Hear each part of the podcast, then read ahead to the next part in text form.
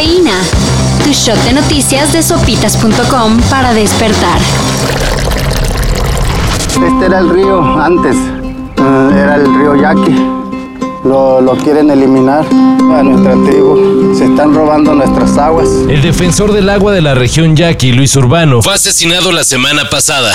La noticia fue difundida por el documentalista Sergi Pedro Ross, quien recogió el testimonio de Urbano para la cinta Laberinto Yo M, en la cual expone la resistencia ante el desvío de agua y el avance del crimen organizado en la zona Yaqui. Cuando conocí a la tribu Yaqui, una de las cosas que más me llamó la atención fue su fuerte apego, su pertenencia a su territorio y también a, su cultura. En el documental también participó Tomás Rojo, otro activista defensor del agua. El mensaje parece que va dirigido para todos, para todos los defensores ambientales de México, advirtió Sergi Pedro Ross. Las autoridades sanitarias de Estados Unidos prohibieron temporalmente la entrada a su territorio a perros de 113 países. ¿Por? Según los Centros para el Control y Prevención de Enfermedades, hay países calificados como de alto riesgo de rabia canina y por ello, si provienen o han estado en los países enlistados en los últimos seis meses, tendrán que aguantarse para entrar a Estados Unidos. Pues carnal, sudo porque canto, salto, hago y todo, papi. El perro rabioso, por cierto, no hay problema con los perritos de México, pero sí con varios de América Latina. Goodness, he's gone down there, Erickson. That's worrying. Disturbing.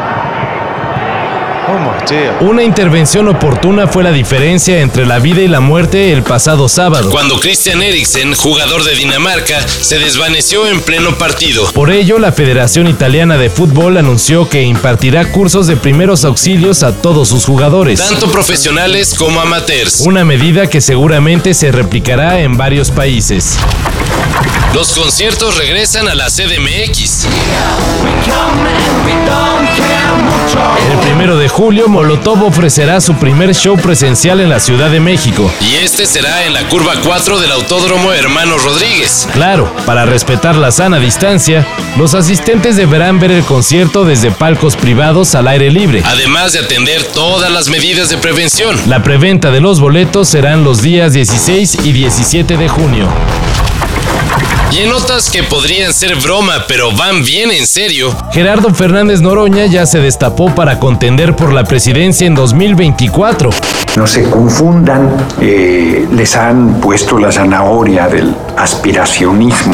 El extravagante diputado tomó como buena señal de su aceptación el hecho de haber sido reelecto como legislador el pasado 6 de junio. No es la primera vez que dice que la gente lo quiere un chingo. Hace unos meses en Twitter aseguró que un hombre le regaló un café y le dijo, usted va a ser el próximo presidente. Y pues parece que se la creyó. Otro que también ya dio señas de querer suplir a AMLO es Ricardo Monreal. Me parece no solo deleznable, es despreciable que un ser humano aproveche el dolor de otros para tratar de utilizarlo electoral o políticamente. Así de gacho va a estar el 2024. Digo, perdón, ¿cuál les gusta más? Para esto y mayor información en sopitas.com. Cafeína. Shot de noticias de sopitas.com para despertar.